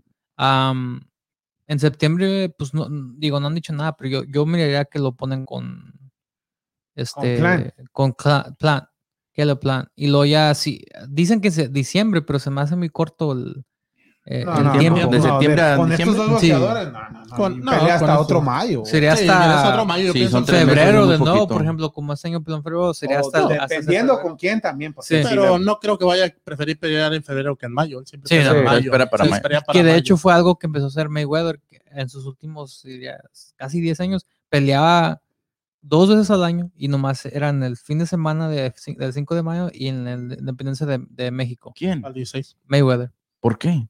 Le gustaba la, la afición mexicana, aunque lo odiaban. Ajá. A él le Oye, gustaba. ¿sabías, ¿sabías eso? Que le su este, comida favorita eran los tacos. Sí. Las mías ¿El también. Mayweather? no, sí, el Mayweather. Los tacos de caviar. No, pero Tenía él- un- él- tenía- el otro vez pasó eso que tenía un, creo que un, este, un cocinero, un chef, o sea, particular que creo que pagaba mil al día o no sé ¿Y cuánto. era mexicano el chef? No, pero les, ese decía, siempre le pedía tacos. Tacos, tacos de sushi. De caviar. No, no, pero siempre, o sea, es lo que te digo, es lo que pre- el preferirá siempre más, o sea, pues comen de todo, Estaba pero es lo que dices, ah, sí, Le- y le- me imagino sí. que por eso. Se- siempre le ha gustado la afición y aunque ha dicho que aunque sepa que muchos no lo quieren, le gusta que la afición es tan apasionada del boxeo. Ellos siempre van a ver los- las peleas grandes, ordenan los pay-per-views y, y así, y así- y si ha ganado dinero de él, de, de- por ayuda de, los, de la gente mexicana. ¿Hay saluditos, Ricardo? Ahorita vemos con los saludos de Ricardo. Sí, ah, Carmen Chávez dice saludos a Vamos Houston. Alejandra Canela dice hola, saludos. Y Cristi Rivera Chávez dice saludos. Y María del Valle dice buenas noches a todo el equipo de Vamos Houston. Muy buenas noches a toda esa gente que nos está escuchando y nos está viendo en todas nuestras plataformas. Consuelo, saludos. A Carmen Chávez, saludos. A Vamos Houston desde California nos está Desde California. eh, escuchando o viendo. Y Alejandra Canela desde Dallas, Texas. Pues dos horas está- antes, ¿tú qué son? Ahorita serían allá Oh, en California sí, son seis. las- aquí son las Seis, 8, cuatro. allá son las 6 exactamente. A. Alejandra ya lo decíamos, saludos desde Alejandra. Dallas, Texas. A Cristi Rivera, saludos desde Tennessee, desde Nashville, Tennessee. Tennessee. Nashville, Nashville. sí. Tennessee, Cristi La Rivera. cuna del ¿quién? ¿De qué? Del Elvis, ¿no? De- Esa no, fue en Memphis, ¿no? ese es Ah, es Memphis. Memphis, Memphis. Viste, ¿no? A ver. y saludos a Marina del Valle desde Ciudad Juárez, Chihuahua. Chihuahua. Y cuéntanos de la cartelera de este fin de semana. Ah, va a Ya- haber- me- mi- ya- la pasada, ¿no? O este ¿Conviene viene. pagar la pelea o, o me, di- o me voy con un amigo a verla? Mejor vete con Ok. Es que No, la no, cartelera no, es buena, pero no, no creo que vale los ¿Quién 50 dijo que iba a hacer las fajitas ver? Ah, pero esa es la de dijiste. Canelo. oh, la de Canelo. Ah, ok, ok, Ya, empezamos. Ah, ok. Sí, yo que pensé que este fin de semana iba a Ah, ya, no, sí. ahorita ya, ya te iba, iba a estar en ayunas. hay, hay- hay que decirle al productor. Sí, Pero sí, aparte de la pelea estelar de Andy Ruiz Jr. y Chris Arreola, va a haber unas peleas buenas. Sebastián Fundora contra Jorge Cota y luego la que yo estoy esperando más porque, pues, aunque no sea mexicano, me gusta como boxeador. Erislandy Lara va a defender su título contra Tomás Lamana de- ah, en una pelea de 12 rounds. ¿Tomás quién? La, ma- la mana, la mana. Pensé Ay, man, es un nombre- toma Toma la mano. mano. Tranquilo, Toma la mano, Marco. Y, de- y dije, Toma la no, mano, mano. me equivoqué, no te defino el título, sino van a pelear por el título vaca- vacante, Vacante. De, del- Ey, de la. AMB. De El cubano Lara peso. que dicen que le ganó a Canelo. Ese- ¿Tú ese- dijiste que le ganó? Yo, yo digo que le ganó. Ole, pu, pu, pu, pu. ¿Sabes por qué? ¿Sabes por qué le ganó? Porque es Chiva. Ah, chiva, hermano. Es Chiva, hermano. ¿Es como que- Chía, Pu, hermano. pu. Sí, hermano. ¿Cómo- chido, cómo hermano. el- Y esta cartelera que es de, de puro. ¿Puro mexicano? Latino, ¿no? Latino, pues, hispa- ah, mexicano, la mayoría. La mayoría, sí. Ok, ya. Lara. es- No, Lara radica aquí en Houston, ¿no? Sí, radi- Sí, ra- aquí. ¿Ya no radica aquí? ya tiene años que no, pero Sí, la mayoría de su carrera se la pasó aquí en Houston. Sí, sí, sí, sí, me acuerdo que Lara que dice Marcos, que es el experto de box, que le ganó a Canelo. Sí. Sí. ¿No viste boxeo. como hasta le hizo como Garcita a este Lara que ni sabía cómo? ¿Sí te acuerdas que le pegó? Sí. No, ¿sí fue él? ¿Sí, no? ¿O fue? No, ese fue Austin Ese fue. Austin Trout. Ya, pero también a Lara le dio, casi lo tumbó en un... ¿Sí lo tumbó en un round? No, ¿A Lara no? fue Austin Trout. A Austin sí me acuerdo también. Lo, lo hizo bailar y luego tumbó. Sí, pero, pero, a, no, pero a los dos le ganó por decisión. Sí, pero la de. Lara es... ¿Qué onda, Es que, es que es Chiva, hermano. por eso lo No, defiende pero- hasta la muerte. Lara, dime, oh, Coto a lo mejor sí le ganó porque No, no, más la, de Coto sí estuvo más. eh, yo, yo miré que ganó Canelo. ¿Y la de con Lara no? No, no, que es que Lara. eh, Ay, ah, no. Yo la de Triple G, yo mire que ganó Triple G. Ay, No, miré- cuéntanos de la pelea. Yo que creo, que, yo creo que más aparte de todo es el morbo, ¿no? También de mirar a, a Andy Ruiz. Andy cómo, Ruiz. Andy cómo- Ruiz. cómo llega. ¿Cómo en- llegó? porque en su disciplina. bajó y mucho el, de el peso. peso también. ha mejorado su disciplina. Ya no come tacos, no está como el de No anda comiendo tacos. de pescado. Que de hecho fue, creo que lo afectó mucho en la, en la segunda, entrando en la segunda ¿Con pelea Joshua? con Joshua, que se hizo tan famoso, andaba en Jimmy Kimmel, andaba en todos los programas, también. donde pues nunca miras a mexicanos o, o, a, a Ay, ningún... Eh, pero es que, no pues, digas para- eso, no era- digas eso. La generación. Pero fue el a primer, fue el No, se primer, a porque eh, imagínate ser el primer me- boxeador me- mexicano, que en sea campeón de, de- o sea, mundo ser el primero peso en, peso en algo. Casi iba a ser el Jackie López, el del boxeo retro. pero- Jackie López, Oh, sí. Sí, bueno. Yo pensaba, que yo pensaba que ese era el carnicero contra el jardinero. pero No. agarró tanta atención y se le fue a la cabeza, se, Pero- olvidó de, de la disciplina, él, él se, se, se la pasó mejor ah, estando en esos programas, en entrevistas, agarrando toda la Yo lo, fama y lo el dinero. empecé a seguirlo dije, "Ah, Se le subió la estrella. Ya, Sí. que, ya que hablas y de andaba, eso, compró una casa y Sí. fiestas y no sé qué tanto. eh, eso que dice Marcos, ¿no se acuerdan la pelea de, de la olla contra Chávez? De la olla haciendo, ¿De la olla? Ah, pre- preparándose. ¿Contra Chávez Jr.? No, con Chávez, ¿Cómo papá, que se estaba preparando de la olla y Chávez nada, le valía tomar o, o Que dice que él iba saliendo a correr o algo y iba llegando en el elevador con bien acompañado y Sí, bien hombre. desvelado. Y Eh, bien- eh, se ve- ahí, ahí se vio la, la diferencia, La que- de la disciplina, aunque ya Chávez pues ya había hecho toda su carrera. sí. Ya iba de salida. Sí, pero y peleó dos veces con De La y la Hoya. preparación, y las dos veces perdió. Y- Y la preparación de no estar enfocado en lo que estás haciendo, en que tienes un día que tienes que llegar a, a- a- a dar lo mejor en ese día y no te preparas para hacerlo. Sí. Ahí está el fracaso de, de mucha de la gente y no nomás en el boxeo, en muchas cosas. Sí. Y Pero- entonces, y pues favorito, Andy Ruiz, ¿no? Yo digo Andy Ruiz, claramente. Y pues ya, yo diría que es- si él quiere regresar a la cima, tiene que ganar esta, porque le tocaría, el rumor es una pelea con Wilder, si le gana a ¿Oh, Rios. sí? ¿Y ya cuánto Ah, pesa, pesa Andy Ruiz? ¿Pesará que unos 250 ya? 253 creo fue lo que miré en, su, en sus redes sociales. Sí, bajó como Ah, 70 libras, pesaba 70 libras. 300. Pero- Oye, ¿llegó a pasar eso? 300.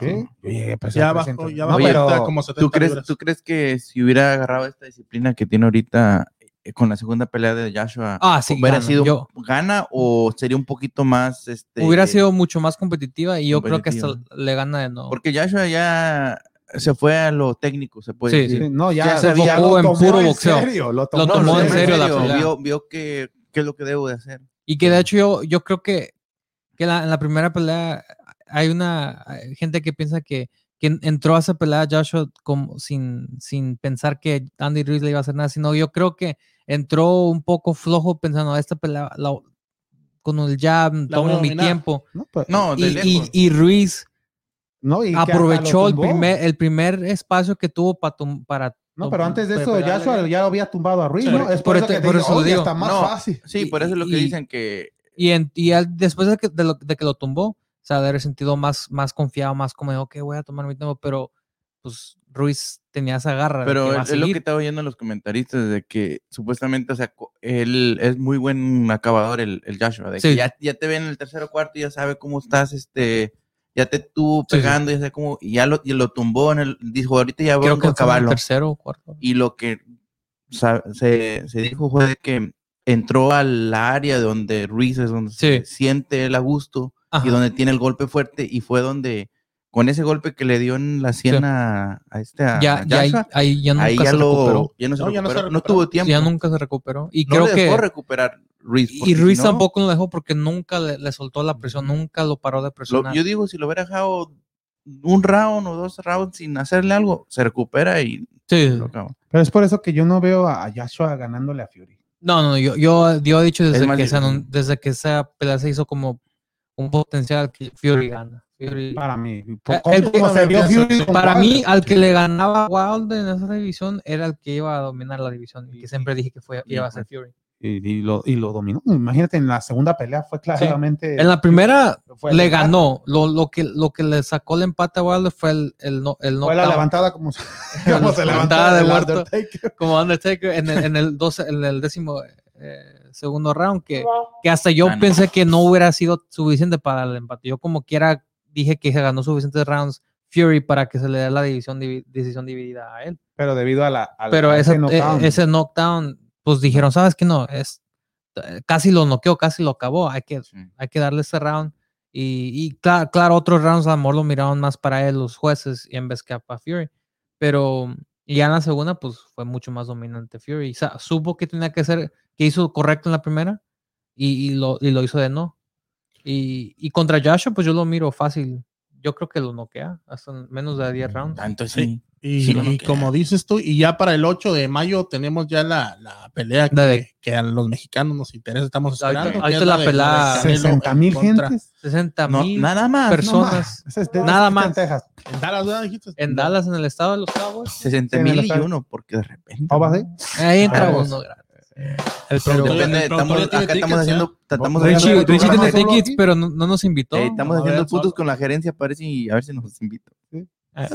Vamos a hacer el programa el viernes. entonces. O desde Y ya. vamos a No, hacer yo lo hago aquí solo y ustedes. desde allá. No. Poner una green skin con el estadio. Ah, estamos aquí en el estadio. Mm. Pero en esa. Necesitamos. A veces. Como ahorita el pastor que estaba ahí en, Ya ves, con estaba en el estadio. ¿O eso es Grinch? Black Sí. ¿Sí es Grinch eso? Sí, no? sí. ¿Es A quién? Estaba en ¿El el, el, pastor estaba ahí en el, En el estadio. Grinch. con el ¿El estadio Akron. Ahí atrás. No, también. Pero, Pero- así se va a ver también nosotros, desde, desde donde Desde ahorita yo, digo sí. que esa tiene la pelea del año. Potencial, potencial de ser pelea del año. ¿Cuál? La ¿La de de Andy Canelo. Ruiz? No, Canelo contra. Digo, Arriola y, y Andy Ruiz, claro, pero pues es porque se van a intercambiar golpes, van a estar. Va a estar van- fuerte, va a estar fuerte esa Y pelea. ya, se, ya que- se conocen también. Sí, hecho sparring como desde los 17 años. Sí, desde que estaban bien Pues, joven. pues, pues ya este Arriola tiene 40 años y, y, y Andy Ruiz que tiene era como 34. 33, No, 33, ¿no? 32. 32 por ahí. No, Arriola ya, ya, ya, Ya ya- y Arriola tenía ya casi dos años sin pelear. La- ya, dos años sin. Sí, yo por eso, Vas más arriba. por la garra que tiene Arriola y, y, y- y la durabilidad, yo creo que dura más de 5 rounds, pero va a ser una pelea muy, muy O sea, va a ser atractiva. Muy pareja. atractiva. Muy, no, no, No, tan, no tan pareja, sino que creo que Ruiz va a ganar la mayoría de los, los intercambios. Pero atractiva pero- por la forma. como- pero ay, a Rayola no es alguien que se da por vencido fácil. Él va, él va a estar ahí hasta que ya no pueda. ir. O sea, va a ser yo una pelea que- entretenida, Sí, como dicen, de un toma y daca. sí, toma, toma, y, toma y da. to- toma, eh, ni van- no va a haber nada en tratando de parar los golpes. Tú me das uno y yo te lo regreso. Y yo creo que no dura más de 10 rounds esa pelea. Aquí, desde, ahorita digo la. Desde, desde ahorita digo, pongo la predicción. Como lo traes, que adivina. Pues no dura más de 12. No dura más de dos. Bueno, pues, Pero- como las llantas que duraban. Si tengo que escoger un 62, round, yo creo que en el, en el 63. sexto, en el sexto round Yo acaba. pienso no, que man. por ahí del Round sexto- Sexto, séptimo round. Ya, en el 56 te voy a agarrar. No, ya, ya lo escuchó mi gente, la información de boxeo este mes, bas- no, el mes de mayo, bastante El boxeo, mayo el sábado primero de mayo y el 8 de mayo se viene Ya. lo, lo bueno, pero ahorita ya, ya, ya se hambre, ¿no? Ya, ya sé. Ya se hambre, ¿por Ya. qué no nos vamos ya ahorita a la mexicana, la taquería la Hola amigos de Vamos Houston, hoy quiero recomendarles a mis amigos de Taquería La Mexicana que se encuentran ubicados en el 2211 North Freeway, Houston, Texas. El horario es de lunes a sábado de 7 de la mañana a 7.30 de la noche y el número de teléfono es 346-264-7695. Tienen tacos de desayuno y de tu carne preferida empezando a tan solo un dólar. También encuentras tortas, tostadas, burritos, gorditas, sopes y una gran variedad de platillos pero su especialidad es la birria de res, taquería la mexicana, como dice el nombre la mexicana, ya que tiene el sabor de México. 45 Ru- Sur, rumbo a Galveston, salida en la Norme en la gasolinera de la esquina, taquería la mexicana. Taquería La Mexicana, donde están los mejores taquitos. Ahí, esos taquitos de fajita, de pastor, No de, la tripita, la salchipapa y las salchipulpos. Y Salchipulpos. si van a la Taquería La Mexicana, hay que pedir esos frijoles charros, mi gente. No he probado otros frijoles charros como ahí en la mexicana y también ya pues la especialidad, ya lo decía nuestro amigo Freddy de. Vamos Houston, la birria de res. Cuéntanos. Freddy, ¿dónde están ubicados? Sí, está en 45 rumbo al sur, salida a la Normain, ahí en la gasolinera de la esquina. Así que toda mi gente de la construcción, si llegas ahí, echas gasolina y en eso te vas a la taquería y almuerzas sabroso ahí. También, si vas en camino, puedes hablar por teléfono y pedir tus taquitos. El número de teléfono es el 346-264-7695. Y ya llegas y calientitos, desayunas y cargas tu hielo, tu gasolina, lo que necesites ahí. Ya lo escucho mi gente, Taquería La Mexicana y vámonos a los Astros de Houston que están jugando bien.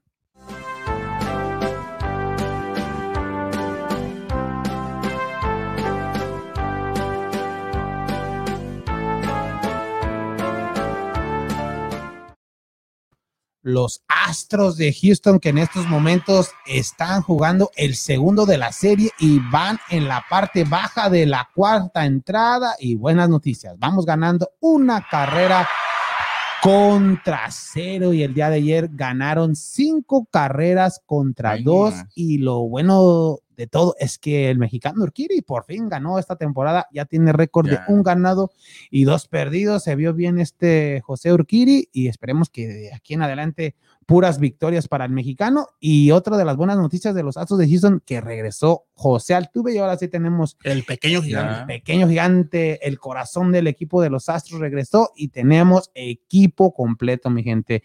Después de perderse ya que fueron como dos semanas, ¿no? Como más, Sí. de, más de 10 juegos y era cuando el equipo se vino para abajo, pero ya, ya tenemos todos los Por bateadores en el line, exactamente. Ya tenemos todos los los bateadores en el line, ya tenemos de regreso a Jordan Álvarez, a Bregman y como decíamos, Altuve. a Altuve, que era la, la pieza más importante del line de los Astros de Houston. Y ya lo decíamos, en estos momentos tienen récord de 11 ganados y 11 perdidos. No sé si tienes los standings ahí, Ricardo, para, para ver cómo después de eso, de ya estar a 500, cómo va el equipo de los Astros. Pero faltan que- poquitos. O nomás sea, ni 140. buenos ni malos. No, o sea Estamos igual. Ahorita ya estamos a 500. 11 y 11 y faltan 140 juegos. Ah, ya casi. No más. Sí, son, sí, son, oh, sí, sí, exactamente. Sí. Son 22 juegos. No más 140. No más. Nomás, mira, ahí, ahí vemos el récord de los, los Atléticos de Oakland que por fin perdieron ya. Después de ganar 10 juegos en forma consecutiva, no. perdieron Si el, domingo pasado, pero como quiera ir a récord de 15 ganados, 8 perdidos los Atléticos. Kansas City, que todavía sigue sorprendiendo, un equipo que no tiene la nómina tan alta como digamos, 14 y 8. Los Rexos, que eso sí tienen una nómina bastante Sí. carita. Tampa Bay, pues que los 14-9, Chicago White Sox en la división central, Los 12-9, los Seattle Mariners, ya lo decíamos, los marineros de Seattle, 13 y 10, y ya ahí, ahí, ahí- al menos ya vemos los astros ahí. Pero la división del oeste, lo- el- en los primeros que 1, 2, 3, 8, están los cuatro equipos, así que Ujú. está bien. El que no vemos ahí son los Texas, oh sí, los Texas Rangers 9 y 14, así que, como decía Daniel, ¿Y los muy- Yankees? muy temprano. No, no se ven los Yankees ahí. Sí, sí, O baja, está. no, ya- abajo. Están 9 y 3. Eh, No, están en no, el número no, 4, oye, pero de sí, abajo. por ahí. Oh, sí. se parecen a los Tigres, para no decir las chivas. No, pero. Y en la Liga Americana, los Dodgers de Los Ángeles, y los actuales campeones del béisbol, 15 ganados, 8 perdidos en primer lugar de la división oeste de la Nacional. Y le siguen ahí los gigantes de San Francisco que no se quieren dejar empatados con el récord. Y ahí los cerveceros de Milwaukee con 13 y 9. Pero es muy temprano de, de esto de, Para poder. de- del béisbol, exactamente. Pero lo bueno, que ya los Astros por fin están teniendo una rachita ganadora ya estos Pero ocho eso, juegos. eso suele pasar. ¿no? Sí, ocho juegos en casa que tienen, ya han jugado cuatro, cinco, ganaron cuatro y uno. O sea que el día de hoy y mañana será lo último de las series y esperemos que ya Mm. salgan positivos, ya que sean más de 500, ya que tengan récord ganador. Ganador. No sé qué, bien por los Astros de Houston y pues ya queríamos decirle a nuestra gente antes de, de retirarnos, miren los premios que pueden ganar por YouTube. Cuéntanos, cuéntanos, Fred. Sí, aquí tenemos productos de, de los equipos locales aquí de la ciudad espacial, de lo que son los Texans, los, los Astros de Houston, como dijimos. ¿Hay de los Rockets o no? Los Rockets también Oh, sí, aquí hay de los. Rockets. Y ahorita esto los vamos a estar regalando unas camisetas aquí de mujer también de, de nuestros astros. Este, los vamos a estar re- regalando estos en las plataformas de YouTube. Así que suscríbanse y llegando a los 150 seguidores vamos a regalar parte de estos, de estos premios. Vamos a traer mm, premios nuevos también, claro. Y de ahí vamos a estar eh, regalando ya constantemente en YouTube. Pero ahorita la primer, el primer, la primer rifa es a los 150 seguidores. Así que Ajá. no pierdas tu oportunidad de ganarte alguno de estos productos y algunos más que vamos a estar trayendo y suscríbete a lo que es la página del canal de, de YouTube de, de Vamos Houston y también vamos a estar trayendo productos también de nuestra selección y de varios equipos mexicanos, pero esto ya será un poquito más adelante, así que no pierdas la oportunidad y suscríbete por favor. Ya escuchó a Freddy y también este próximo sábado vamos a regalar más camisas de rayados y de tigres. O sea que eh, tenemos regalos. Pero si las creen.